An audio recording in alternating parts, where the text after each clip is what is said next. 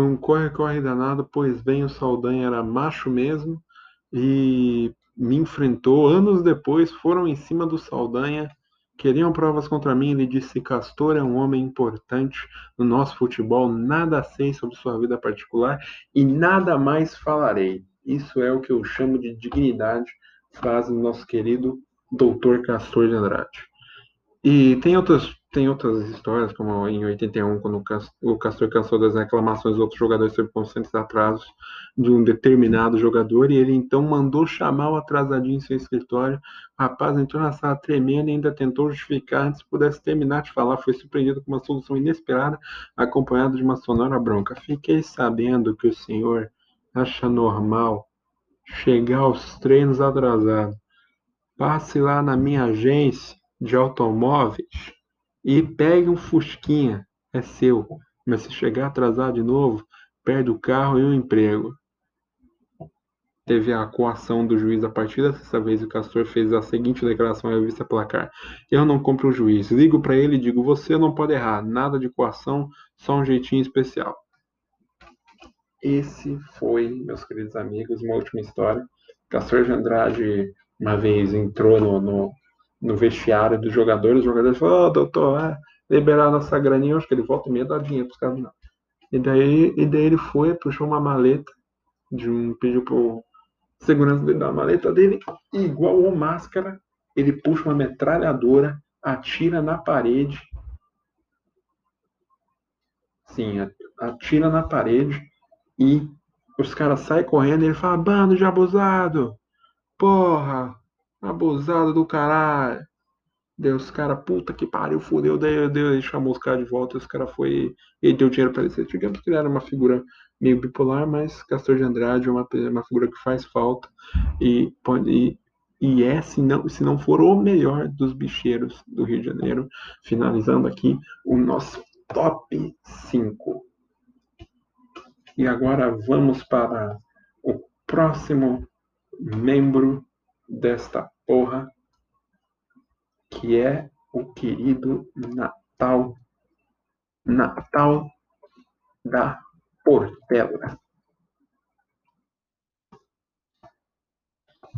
Outro cara, uma figura icônica, conhecido. Um dia, um dia eu sei tanto de bicheira, mano, que eu com certeza, eu com certeza, tenho certeza que eu vou fazer um dia. Se, se tiver alguém aí que desenha mangá, que sabe desenhar aí, tô querendo fazer um mangá de bicheiro, naipe Jojo, só que sem ser meio, meio, meio homossexual, tirando que Jojo é um desenho, é um anime muito hétero, ok? Mas se alguém souber desenhar aí, vai fazer umas paradas aí, que você fazer um mangá de bicheiro, só mandar e-mail pro Zaratão aqui.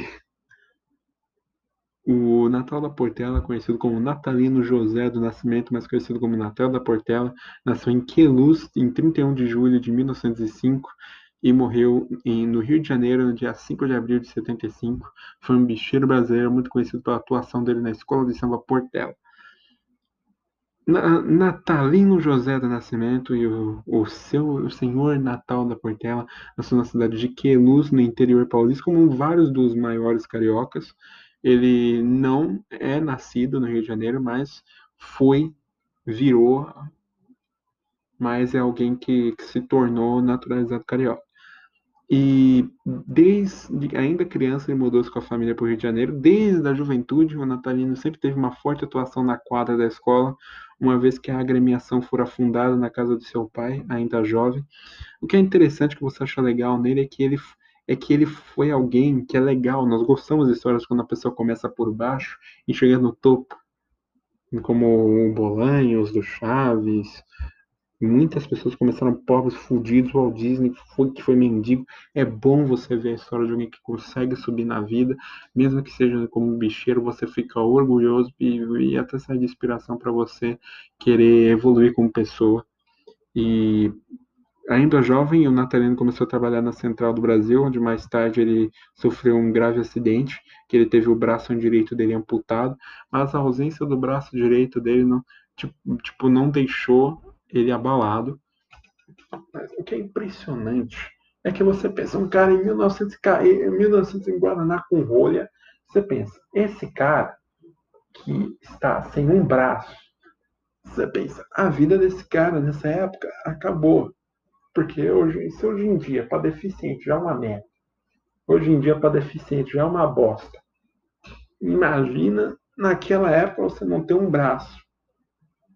E viver sem braço mesmo, ele não tinha gancho, sem braço mesmo. E ele nunca deixou isso deixou ele incapacitado de atuar na, na escola dele de coração. Mesmo sem compor um único samba de enredo, Natal transformou-se em um bicheiro e passou a patrocinar a Portela, tornando-se a primeira escola de samba a ter um bicheiro como patrocinador. Com o tempo, Natal conquistou respeito e admiração da comunidade e, além disso, passou a representar a escola em todos os lugares onde era requisitado. Sua simpatia e humildade fizeram com que com que o então ministro das Relações Exteriores, Negrão de Lima, levasse a agremiação ao Palácio do Itamaraty para se apresentar à Duquesa de Kent em 1959. Devido a alguns problemas de saúde, Natal vai falecer em 5 de abril de 75, deixando três filhos e vários fãs, além da escola de samba que ajudou a divulgar. Após sua morte, a agremiação decidiu elegê-lo presidente de honra da Portela em homenagem póstuma. Inclusive, ele começou como, como escrivão do jogo do bicho e foi lentamente subindo. E só pra vocês noção, eu tinha um cara chamado, chamado Kid Preto, que era um assassino, um pistoleiro naquela época, e ele, o Natal Porteira é conhecido por ter enchido esse cara de porrada e botado ele para correr. Daí você pensa, um cara sem braço deu porrada num pistoleiro e o cara ainda fugiu e nunca mais voltou você vê como o cara é pica, não tendo um braço.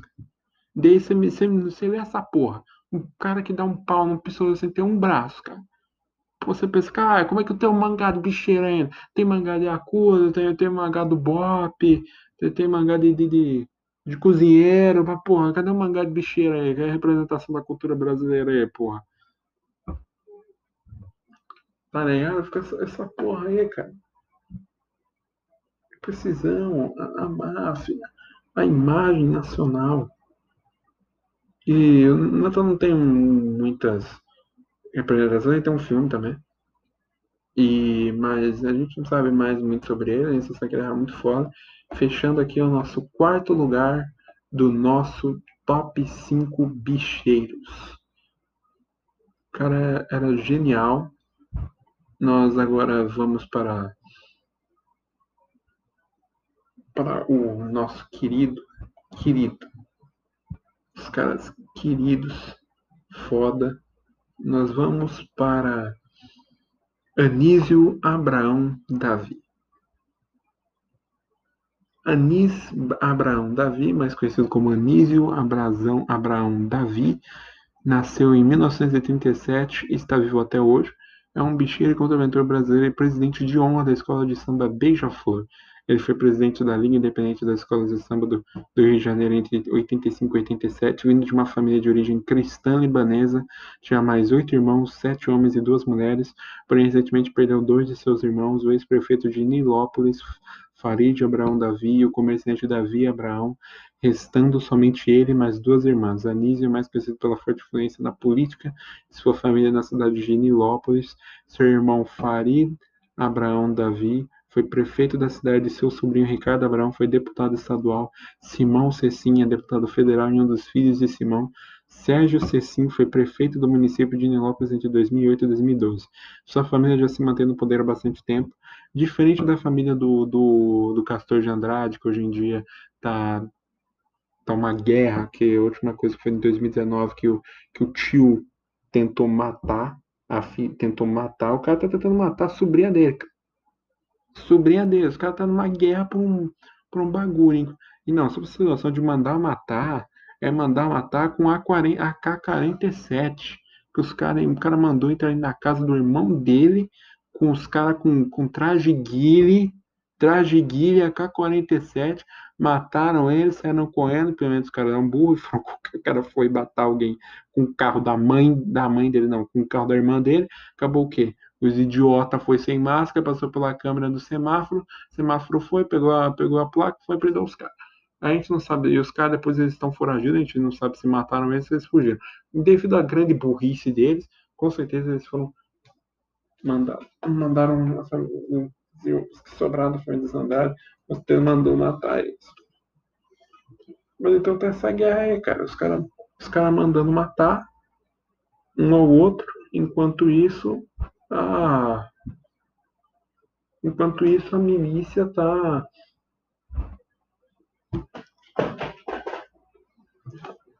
tá, tá simplesmente chegando cada vez mais perto de ocupar o, o trono deles, porque não importa qual da família dos Andrade vencer essa porra dessa guerra, não importa. O que vencer vai acabar, com certeza, sendo lentamente devorado pelos tubarões, que são os milicianos que estão nadando ao redor. Mas o Anísio, ele tá vivo ainda, ainda controla o império dele, naipe máfia italiana. Ele só se mantém no poder, o Anísio, porque ele é uma figura imponente, ele é como se fosse o pai da família e todos obedecem a ele. Que no caso o Castor de Andrade é quem controlava todo mundo. Saiu o papai, tá nessa guerra aí.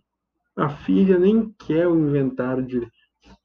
Sobrinha do cara nem quer o inventário direito, mas quer matar ela porque acha que ela quer pegar o trono e eu acho que ela tá sob proteção. Ela entrou no programa de proteção à testemunha da Polícia Federal. E o Anísio é conhecido pela. A família dele se mantém no poder há bastante tempo. E o outro irmão, o ex-deputado Jorge Cecim Davi, já falecido, também foi mandatário na cidade. O irmão de Anísio, também falecido Miguel Abraão, deixou como herdeiro político seu filho Abraão Davi, neto vereador em Nilópolis pelo segundo mandato consecutivo. Em 2007, o Anísio foi um dos bicheiros presos pela Polícia Federal na Operação Hurricane, acusado de ter ameaçado os jurados para que dessem o título à sua escola de samba. Além de, no ano seguinte, ser preso durante a Operação 1357, em dezembro de 2011, foi indiciado pela Operação Dedo de Deus, mas sendo encontrado em janeiro de 2012. O...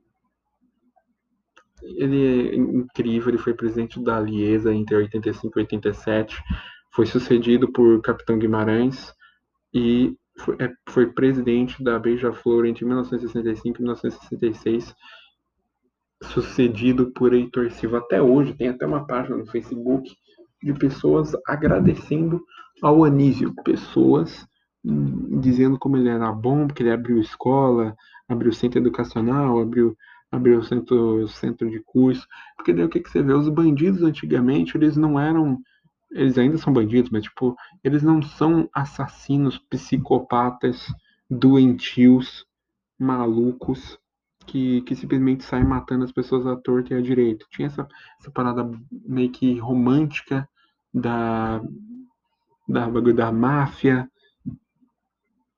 E você acha foda porque só tem pessoas agradecendo ele, chamando ele de, de pai da beija-flor. E ele tá vivendo, tá no, no auge dos seus 83 anos.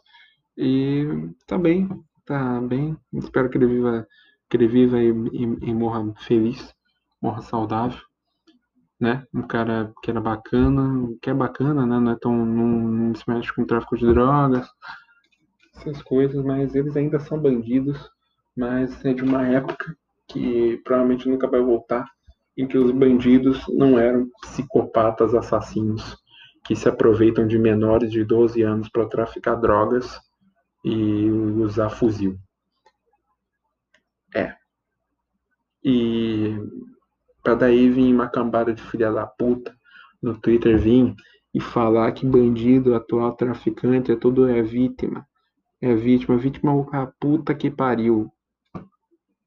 Não tô falando que o Anísio, o, o Natal da Portela e o Castro de Andrade fossem, fossem boas pessoas, mas eles tinham alguma, algum pingo de dignidade. Até os primeiros anos do Comando Vermelho, ele, eles tinham alguma certa empatia pelas pessoas que, por exemplo, era proibido usar droga na frente de casa, de casa, da casa das pessoas, era proibido usar droga na frente da criança. Por exemplo, se ia passar a mãe, a mulher com a criança, os, os, os caras usando droga viravam de costa para não ver. que era o que eles tinham alguma certa empatia pelas pessoas, alguma, algum certo dignidade, alguma certa honra. Porque eu acho que os únicos criminosos que sobraram com hoje em dia foi a Yakuza, tirando que a Yakuza vende pornografia, né? É, essas paradas tristes. Mas a Yakuza eu acho que é um dos últimos pingos, e, a, e o grupo do Anísio eu acho que é um dos últimos pingos de, de coisas envolvendo família que não são imbecis e doentias. E. E é isso, né? Acho que aqui nosso top, top 3 aqui da, da, da nossa lista de top 5 bicheiros fodas do Rio de Janeiro. E agora vamos para o nosso número 2, Capitão Guimarães. Parece até o nome de um quadrinho dos anos 30. Ailton Guimarães Jorge, mais conhecido como Capitão Guimarães, nasceu em 24 de novembro de 1941. É um bicheiro e ex-militar brasileiro, oficial das Forças Armadas durante o período da, do regime militar é acusado de ter participado de procedimentos de torturas contra presos políticos, é bem do cara, né? mas podem ser terroristas, né? como boa parte dos casos. Após deixar o exército, nesse banqueiro de jogo do bicho, é filho de um guarda civil a quem a quem acompanhava nas rondas pela zona norte do Rio de Janeiro quando, quando criança, cursou a Academia Militar das Agulhas Negras na arma de, de intendência, foi caracterizado como um aluno aplicado, mas bagunceiro e foi o o 15º de uma turma de 69 durante o curso, passou 35 dias na cadeia. Na carreira militar dele, ele é conhecido como bom de bola, sambista, frequentador do cordão da bola preta, entrou por vontade própria nas operações políticas da Polícia do Exército, do RJ, segundo seus superiores, eram inteiramente imbuídos dos objetivos revolucionários por um Brasil melhor livre da corrupção e da subversão, e em 68 foi carcereiro de Vladimir Palmeira, logo após a divulgação do ato institucional número 5, prendeu Paulo Francis e Ferreira Goulart, em 69 foi ferido na perna durante um tiroteio, o primeiro oficial ferido em combate à luta armada, recebeu a medalha do pacificador e foi elogiado por seu comandante no dói e orgulhava-se de interrogar os prisioneiros sem máscara. Espera aí que deu um.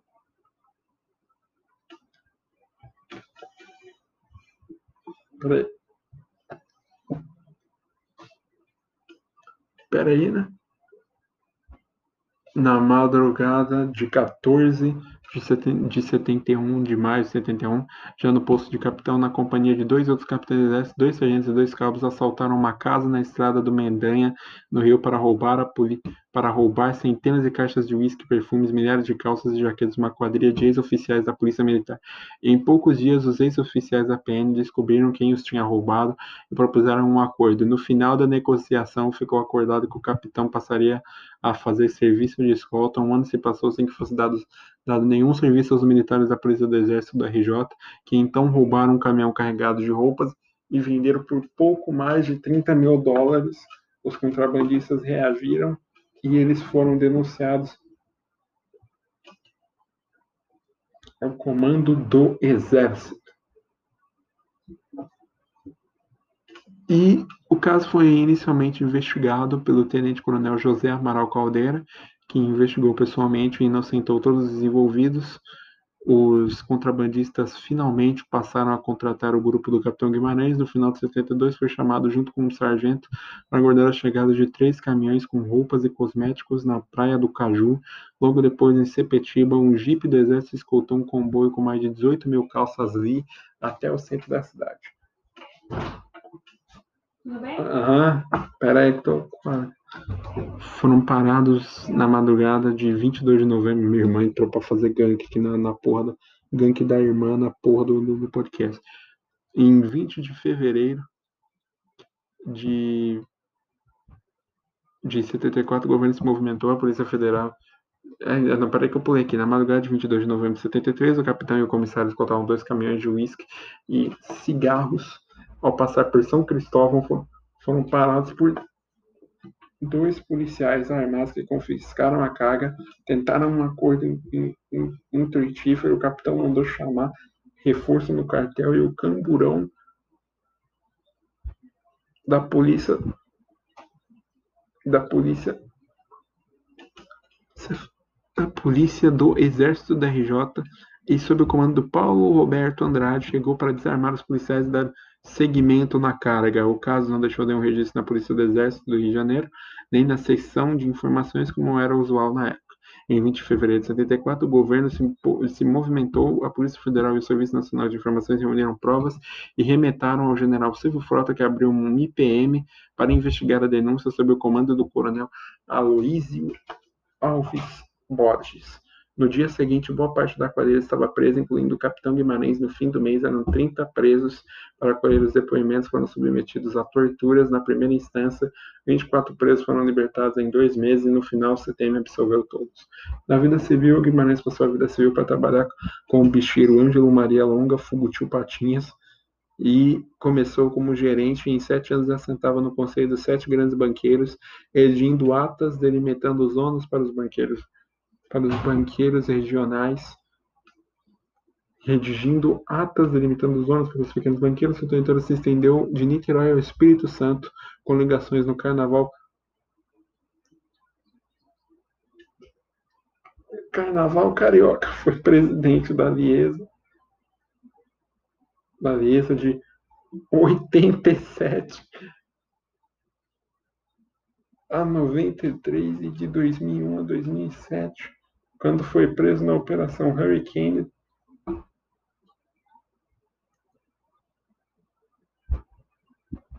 na Polícia Federal, junto com outros bicheiros dirigentes de entidade, já foi presidente da sua escola de coração Vila Isabel e patrono da Viradouro. Aqui fica o nosso top 2 para o nosso querido, maravilhoso Pica das Galáxias, Capitão Guimarães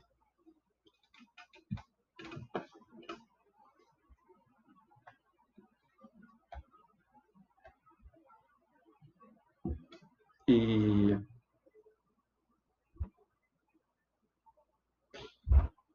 e você vê isso aqui, cara, você pensa pensa que foda, velho. E quem mais poderia ficar em primeiro lugar, senão o quase, quase, quase personagem mais rico da cultura pop. Nada mais do que Ângelo Maria Longa, mais conhecido como Tio Patinhas, como o grande Tio Patinhas brasileiro.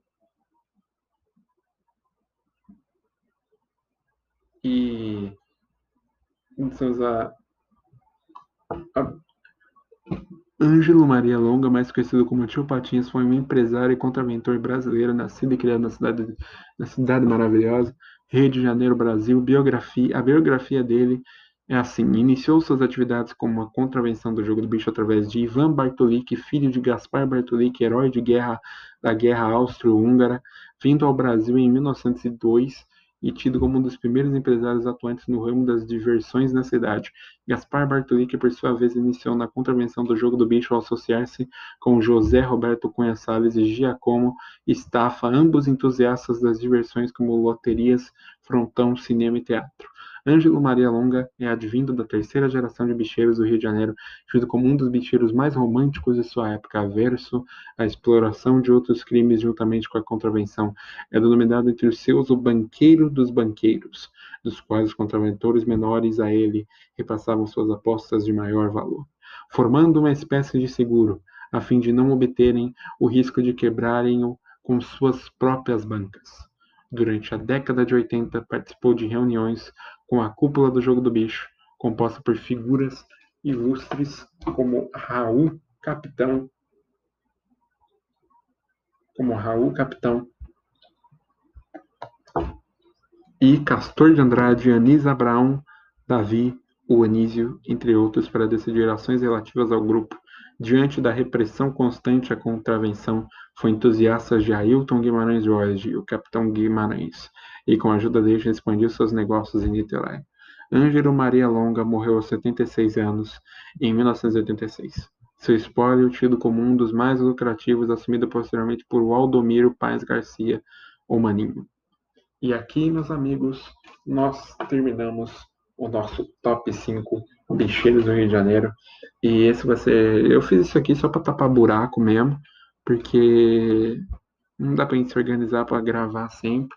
Então decidi gravar esse sozinho para fazer uma ótima homenagem a esses cinco top bicheiros pica. E foi isso. E até mais, queridas, queridos e queridas espíritos, antigos espíritos do mal e almas atormentadas. E adeus a todo o proletariado infernal.